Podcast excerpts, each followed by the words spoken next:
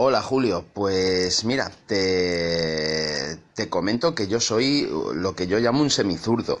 Y es que soy zurdo escribiendo, pero no soy zurdo eh, para nada más. Uh, pues si tengo que abrir una puerta, la abro con la derecha. He jugado muchos años a baloncesto y soy diestro, aunque no practico el fútbol, pero cuando tengo que darle una patada a un balón, pues lo hago con la, con la derecha.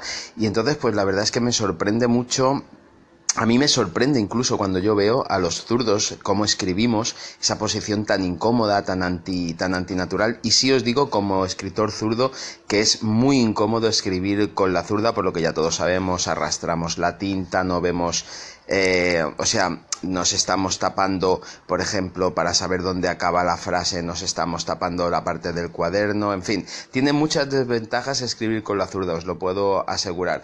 Pero poca cosa más hoy en día ya está superado.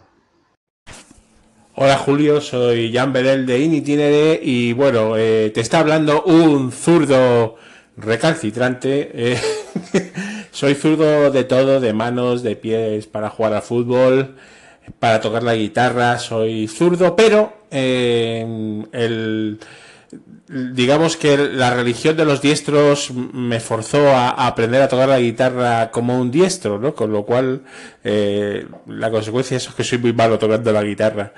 Pero, pero bueno, eh, la verdad es que muy contento de ser zurdo.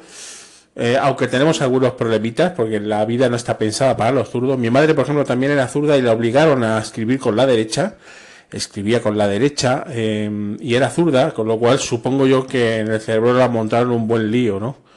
Pero bueno, afortunadamente en algunos sitios como aquí eso ya no pasa. Un fuerte abrazo.